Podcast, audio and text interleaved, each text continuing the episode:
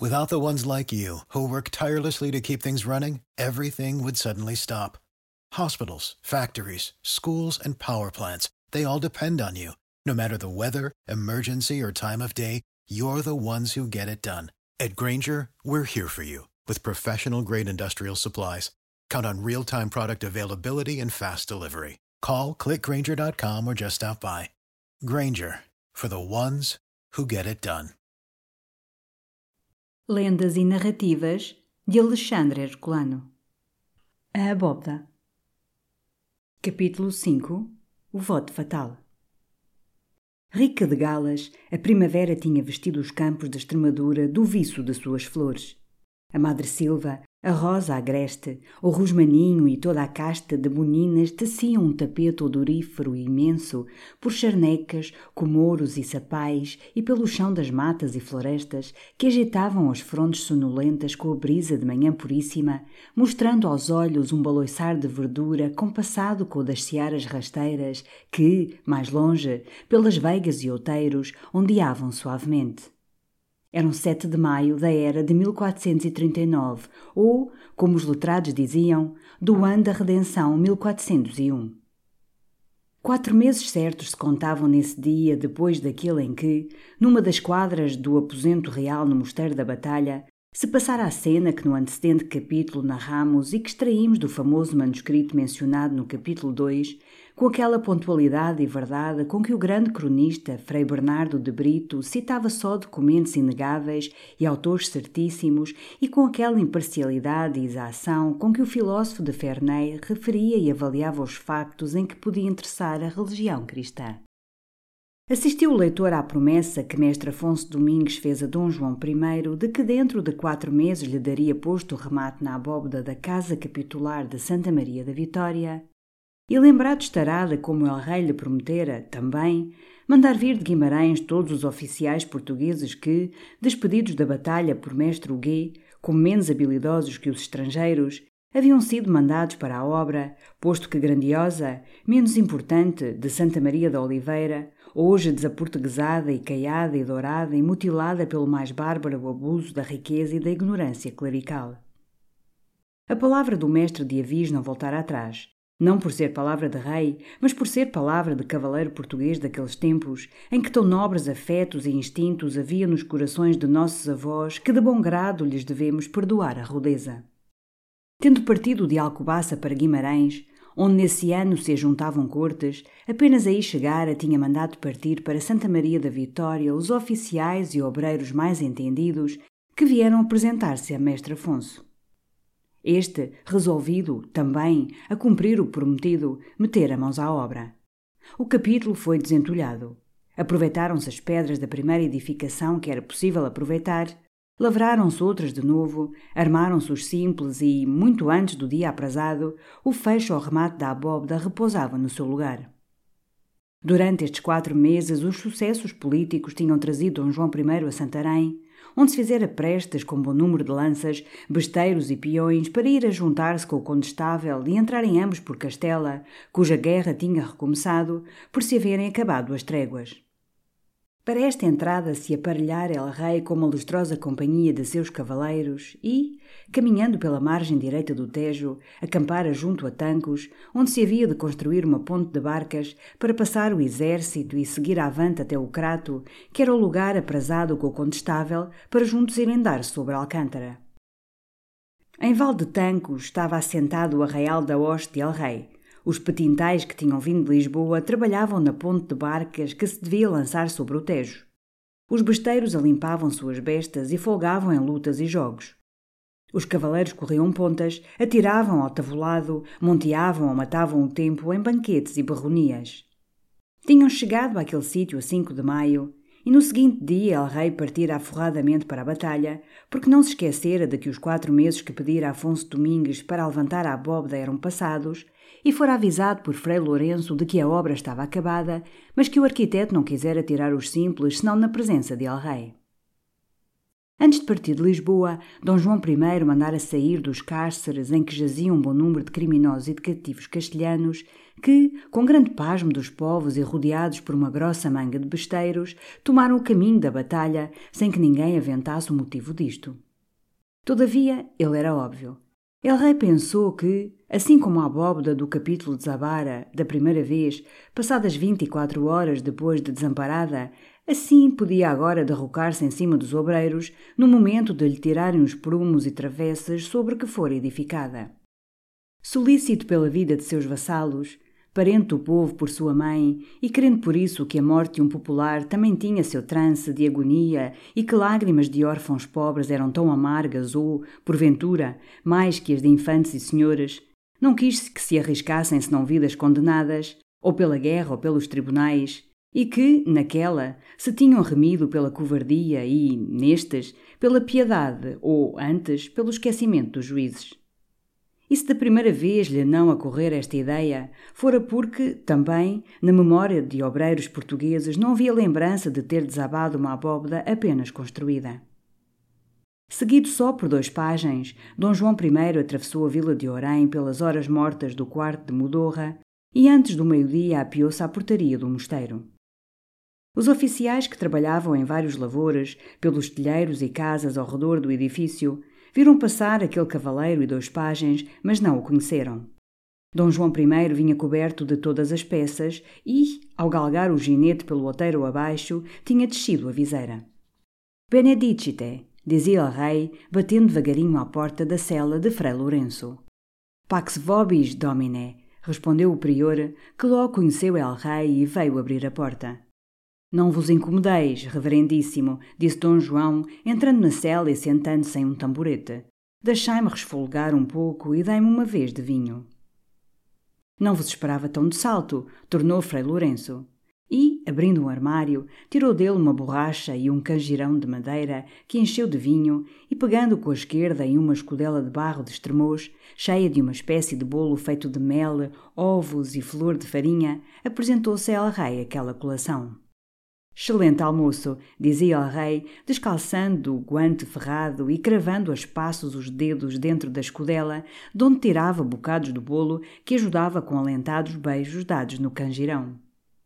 Depois que cessou de comer, limpando a mão ao forro do tonelete, pôs-se em pé enquanto Frei Lourenço guardava os despojos daquela batalha. Bufé, disse Dom João I, rindo, que não ando a meu talante senão com o arnês às costas. Cada vez que o visto, parece-me que torno à mocidade e que sou o mestre de avis, ou, antes, o simples cavaleiro que, confiado só em Deus, corria solto pelo mundo, monteando edomas inteiras e tendo sobre a consciência só os pecados de homem e não os escrúpulos de rei. E então, atalhou o prior, o vosso confessor, Frei Lourenço, era um pobre frade, cujos únicos cuidados se encerravam em saber as horas do coro e em ler as sagradas escrituras, porém que hoje tem de velar muitas noites, pensando no modo de não deixar afrouxar a disciplina e boa governança de tão alteroso mosteiro. Mas, segundo vosso recado, que ontem recebi, vindes para assistir ao tirar das simples da muito famosa abóbada o que mestre Domingos a porfia em só fazer perante vós? A isso vim, porém de espaço, que não será nestes cinco dias que esteja pronta a ponte de barcas que mandei lançar no Tejo para passar minha hoste. Durante eles, com vossos muito religiosos frades, me aparelharei para a guerra, entesourando orações e recebendo absolvição de meus erros. Os príncipes pios, acudiu o prior, com gesto de compunção, são sempre ajudados de Deus, principalmente contra hereges e cismáticos, como os perros dos castelhanos, que a Virgem Maria da Vitória confunda nos infernos. Amém, respondeu devotamente el rei. Avisarei, pois, mestre Afonso, de vossa vinda, para que ponha tudo em ordenança de se tirarem os simples. Pediu-me que o mandasse chamar apenas fosse chegado. Frei Lourenço saiu e, daí a pouco, voltou acompanhado do arquiteto, que um rapaz guiava pela mão. Guarde-vos Deus, mestre Afonso Domingas, disse ao rei, vendo entrar o cego. Aqui me tendes para ver acabada a feitura da mirífica abóbada do capítulo de Santa Maria, cujos simples não quisestes tirar, senão a minha presença. Beijo-vos-las, senhor rei, pela mercê. Dois votos fiz, se levasse a cabo esta feitura. Esse era um deles. E o outro? atalhou el rei. O outro, dir-vo-lo-ei em breve. Mas, por ora, permiti que para mim o guarde. São negócios de consciência, acudiu o prior. El Rei não quer, por certo, fazer-vos quebrar o vosso segredo. Dom João I fez um sinal de assentimento ao parecer do seu antigo padre espiritual. El Rei, o prior e o arquiteto ainda se demoraram um pedaço, falando acerca da obra e do que cumpria fazer no prosseguimento dela. Mas o cego dissera o que quer que fora, em voz baixa, ao rapaz que o acompanhava, o qual saíra imediatamente e que só voltou quando os três acabavam a conversação. Fernão de Évora, disse o cego, sentindo outra vez ao pé de si, fizeste o que te ordenei e deste a teu tio Martim Vasques o meu recado? Senhor, sim. Envia-vos ele a dizer que tudo está prestes. Então vamos a ver se desta feita temos mais perdurável abóbada. Isto dizia o rei, saindo da cela de Frei Lourenço e seguindo ao longo do claustro. Já a este tempo se tinha espalhado no mosteiro a nova da sua chegada e os frades começavam de ajuntar-se para o cortejarem. Do mosteiro rompera a notícia, espalhando-se pela povoação, aonde acorrera muita gente dos arredores, principalmente de Alves Barrota, por ser dia de mercado. De modo que, quando El Rei desceu à crasta, já ali se achavam apinhados homens e mulheres que queriam vê-lo e, ainda mais, saber se desta vez a abóbada vinha ao chão para terem que contar aos vizinhos e vizinhas da sua terra. As portas da casa do capítulo estavam abertas. Via-se dentro dela tal máquina de prumos, travessas, andaimes, cabrestantes, escadas, que bem se pudera comparar a composição daqueles simples à fábrica do mais delicado relógio. À porta que dava para a crasta estava um homem em pé, que se desbarretou apenas viu El Rei, a cuja direita vinha o arquiteto, seguido por Frei Lourenço e por outros frades. O pequeno Fernão de Évora disse algumas palavras a Afonso Domingues, o qual lhe respondeu em voz baixa. Então o rapaz acenou ao homem desbarretado, que se chegou timidamente ao cego. Era um mancebo que mostrava ter de idade, ao mais, vinte e cinco anos de rosto comprido, tez queimada, nariz aquilino, olhos pequenos e vivos. Chegando-se ao cego, este o tomou pela mão e, voltando-se para El Rei, disse: Aqui tendes, senhor, a Martim Vasques, o melhor oficial de pedraria que eu conheço. O homem que, com mais alguns anos de experiência, será capaz de continuar dignamente a série dos arquitetos portugueses. E por debaixo do meu especial amparo estará Martim Vasques, respondeu El Rei, que por honrado me tenho com haverem meus senhores homens que vos imitem. Ainda bem não eram acabadas estas palavras, sentiu-se um sussurro entre o povo que girava livremente pela crasta e que se enfileirou aos lados. Chegava a gente que devia tirar os simples. Entre duas alas de besteiros vinha um bom número de homens, magros, pálidos, rotos e descalços. O porte de alguns era altivo, e em seus farrapos se divisava a razão disso.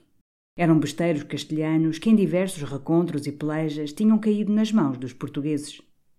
As guerras entre Portugal e Castela assemelhavam-se às guerras civis de hoje. Para vencidos não havia nem caridade, nem justiça, nem humanidade.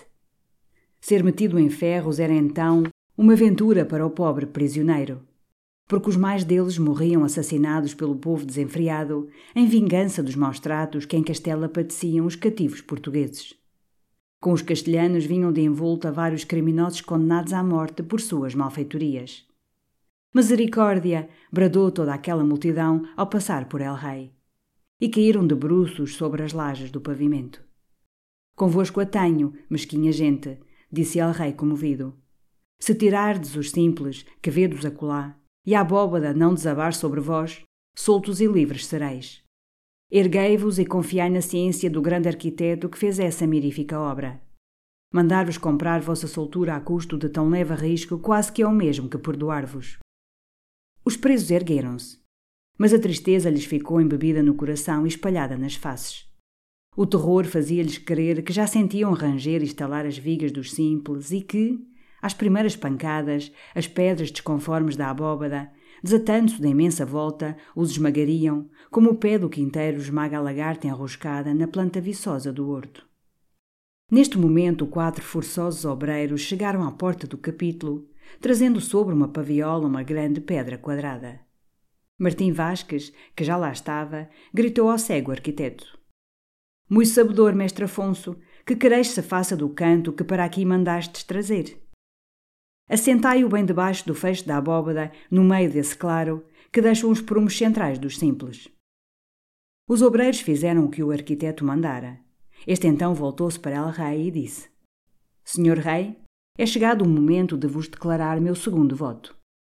Pelo corpo e sangue do Redentor, jurei que, assentando sobre a dura pedra, debaixo do feixe da abóbada, estaria sem comer nem beber durante três dias, desde que o instante em que se tirassem os simples. De cumprir meu voto, ninguém poderá demover-me. Se essa abóbada desabar, sepultar-me-á em suas ruínas. Nem eu quiser encetar, depois de velho, uma vida desonrada e vergonhosa. Esta é a minha firme resolução. Dizendo isto, o cego travou com força do braço de Fernando de Évora e encaminhou-se para a porta do capítulo. Esperai, esperai! bradou El Rei. Estás louco, Dom Cavaleiro? Quem, se vós morrerdes, continuará esta fábrica, tão formosa filha de vosso engenho? Mestre Huguet, tornou o cego, parando. Não sou tão vil que negue seu saber e habilidade. Se a abóbada desabar segunda vez, ninguém no mundo é capaz de a fechar com uma só volta, e, para afirmar sobre uma coluna erguida ao centro, mestre Huguet o fará. Quanto ao resto do edifício, fazer, senhor rei, que se prossiga meu desenho. É o que ora vos peço tão somente. E o velho e o seu guia sumiram-se por entre as bastas vigas que sustinham as traves dos simples. El Rei, Frei Lourenço e os mais frades ficaram atônitos e calados. Que tão honrado mestre corra parelhas no risco com esses perros castelhanos, coisa é que não pode sofrer-se. Mas o voto é voto, senão. Estas palavras partiam da boca de uma gorda velha, cuja tez avermelhada dava indícios de complexão sanguínea e irritável e que, de mãos metidas nas algibeiras, na frente de uma das alas do povo, presenciava o caso. Tendes razão, tia Brites de Almeida. E por ser voto me calo eu, acudiu El Rei, voltando-se para a velha. Mas juro a Cristo que estou espantado de só agora vos ver porque me não vieste falar. Perdoe-me, vossa mercê, replicou a velha. Eu vim trazer pão à feira e aí soube da chegada de vossa real senhoria. Corri, se eu correria para vos falar. Mas estes boca abertas não me deixaram passar. Abre renúncio. Depois estive a olhar. Parecias-me carregado semblante. Que é isso? Temos novas voltas com os excomungados castelhanos? Se assim é, trusqueai-mos outra vez por Algesbarrota que a pá não se quebrou nos sete que mandei de presente ao diabo e ainda lá está para o que der e vier. Soltando estas palavras, a velha tirou as mãos das algibeiras e, cerrando os punhos, ergueu os braços ao ar, com os meneios de quem já brandia a tremebunda e patriótica pá de forno que hoje é glória e brasão da gótica vila de Algesbarrota. Podeis dormir descansada, tia Brites, respondeu El Rei, sorrindo-se. Bem sabeis que sou português e cavaleiro e a gente de nossa terra é cortês. El Rei de Castela veio visitar-nos várias vezes. Agora ando eu na demanda de lhe pagar com usura suas visitações. Enquanto este diálogo se passava entre o herói de Alves Barrota e a sua poderosa aliada, Martim Vasques tinha posto tudo a ponto. E dando as suas ordens da porta, as primeiras pancadas de martelo, batendo nos simples, ressoaram pelo âmbito da casa capitular. Fez-se um grande silêncio e todos os olhos se cravaram em Martim Vasques.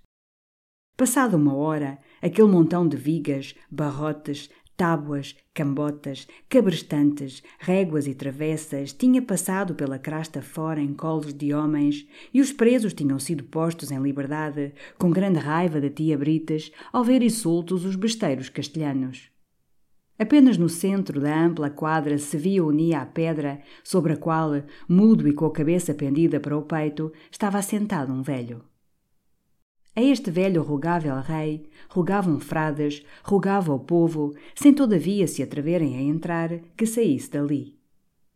Mas ele não lhes respondia nada. Desenganados, enfim, foram-se, pouco a pouco, retirando da crasta, onde, ao pôr do sol, começou a bater o luar de uma formosa noite de maio. Três noites se passaram assim. Mestre Afonso, assentado sobre a pedra fria, nem sequer ceder às rogativas de Ana Margarida, que, obrigada pela boa amizade que tinha a seu amo, se atrevera a cruzar os perigosos umbrais do capítulo para ver se o movia a tomar alguma refeição. Tudo recusou o cego, a sua resolução era inabalável. Também a abóbada estava firme, como se fora de bronze. No terceiro dia à tarde, El Rei, que tinha passado o tempo em aparelhar-se para a guerra com atos de piedade, desceu à crasta, acompanhado de Frei Lourenço e de outros frades, e, chegando à porta do capítulo, viu Martim Vasques e Ana Margarida junto à pedra fria de Afonso Domingues e este, pálido e com as pálpebras cerradas, encostado nos braços deles. O mancebo e a velha choravam e soluçavam, sem dizerem palavra. Que temos de novo? Perguntou El Rei, chegando à porta e vendo aqueles dois estafermos. Completam-se ora os três dias de voto. Ainda mestre Afonso temerá em estar aqui mais tempo? Não, senhor, respondeu Martim Vasques, com palavras mal articuladas. Não estará aqui mais tempo, porque o seu corpo é herança da terra. A sua alma repousa com Deus. Morto? Bradaram a uma voz El Rei e Frei Lourenço e correram para o cadáver do arquiteto, olhando, todavia, primeiro para a abóbada com um gesto de receio. Nada temeis, senhores, disse Martim Vasques. As últimas palavras do mestre foram estas: A abóbada não caiu, a abóbada não cairá. O arquiteto, gasto da velhice, não pôde resistir ao jejum absoluto a que se condenara. No momento em que, ajudado por Martim Vasques e Ana Margarida, se quis erguer, pendeu moribundo nos braços deles e aquele gênio de luz mergulhou nas trevas do passado. El Rei derramou algumas lágrimas sobre os restos do bom cavaleiro e Frei Lourenço rezou em voz baixa uma oração fervente pela alma generosa que, até o último arranco, escrevera sobre o mármore o hino dos valentes de Alves Barrota. Na pedra sobre a qual mestre Afonso expirara, ordenou El Rei se tirasse, parecido quanto fosse possível, retratando-se um cadáver, o vulto do honrado arquiteto, e que esta imagem fosse colocada em um dos ângulos da casa capitular, onde, durante mais de quatro séculos, como as esfinges monumentais do Egito, tem dado origem às mais desvaradas hipóteses e conjecturas. À pobre Ana Margarida, que ficava seu arrimo, doou Dom João I, também, as casas em que o mestre morava, fazendo-lhe, além disso, assinaladas mercês. Mestre Huguet, pelo que o cego dissera a El Rei acerca da sua capacidade para o substituir, e porque, enfim, era estrangeiro, foi logo restituído ao cargo que ocupara e quando, nos serões do mosteiro, alguém falava nos méritos de Afonso Domingues e na sua desastrada morte, cortava o irlandês a conversação, dizendo com riso amarelo: Olhem que foi forte perda. Save big money now on new siding from LP SmartSide at Menards. Update and beautify your home with your choice of 13 timeless colors of pre-finished engineered siding. It's durable and includes a Sherwin Williams factory finish paint warranty that means no painting for years to come. View our entire selection of siding from LP Smart Side today. And don't forget to check out our flyer on menards.com for all the great deals happening now. Save big